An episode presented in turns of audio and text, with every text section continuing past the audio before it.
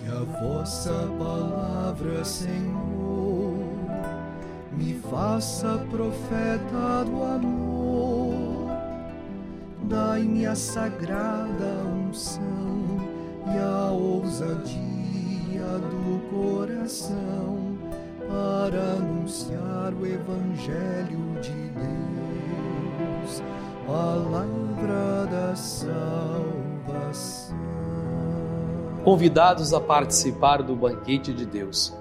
Queridos e amados irmãos e irmãs, a liturgia do 28º domingo do tempo comum utiliza a imagem do banquete para descrever esse mundo de felicidade, de amor e de alegria sem fim que Deus quer oferecer a todos os seus filhos e filhas. Na primeira leitura do livro do profeta Isaías, anuncia o banquete que um dia Deus, na sua própria casa, vai oferecer a todos os povos. Acolher o convite de Deus é participar nesse banquete, é aceitar viver em comunhão com Deus e dessa comunhão resultará para as pessoas a felicidade total, a vida em abundância. Na segunda leitura da carta do apóstolo Paulo aos Filipenses, Paulo apresenta-nos um exemplo concreto de uma comunidade que aceitou o convite do Senhor e vive na dinâmica do reino, a comunidade cristã de Filipos. É uma comunidade generosa e solidária, verdadeiramente empenhada na vivência do amor e no testemunho do Evangelho diante de todas as pessoas. A comunidade de Filipos constitui verdadeiramente um exemplo que as comunidades do reino devem ter presente na vida e na caminhada cristã. Aqui Paulo expressa sua confiança inabalável em Deus ao dizer: tudo, tudo posso naquele que me fortalece. Paulo declara sua confiança na divina providência.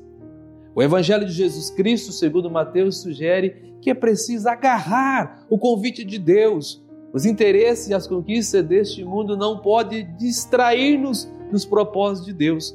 A opção que fizermos no dia a dia do nosso batismo não é conversa fiada, mas é um compromisso sério que deve ser vivido de forma coerente e autêntica. As nossas duas parábolas situam-nos, portanto, no cenário de um banquete. Como sabemos pela catequese, que o banquete era na cultura semita o lugar do encontro, da comunhão, do estreitamento de laços familiares entre os convivas. A parábola do banquete é uma clara denúncia de Jesus contra os sumos sacerdotes e os anciãos de Jerusalém.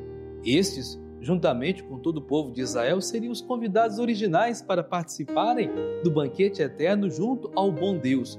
Portanto, não observaram a aliança ao longo da história e se mantiveram longe do propósito original de sua eleição missão divina. Pior ainda, não apenas se afundaram em vida de pecado e injustiça, como também não ouviram e mataram os profetas enviados por Deus a fim de lhes recordar seu propósito. Diante disso, Deus retirou sua proteção e favor para com este povo, daí constantes invasões estrangeiras aconteceram. Todavia, Deus não mudou o seu propósito do banquete, já está preparado e por isso irá acontecer. Contudo, mas os indignos convidados originais mas agora os novos convidados que mostraram dispostos a ouvir o convite e se dirigir ao banquete.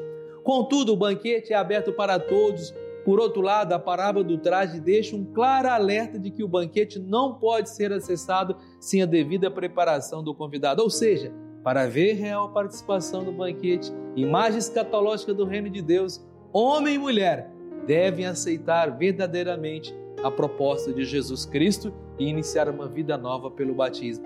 Eis o traje da festa. Aqueles que de fato não aderirem verdadeiramente a este projeto não usam o traje de festa, serão tragicamente excluídos do banquete do reino de Deus, como narra no Evangelho. Pense, reflita. Tenho vivido uma vida que agrada a Deus? Procure estar com os trajes da festa do banquete de Deus? Estou preparado para participar do banquete de Deus, do qual Ele sempre me faz o convite?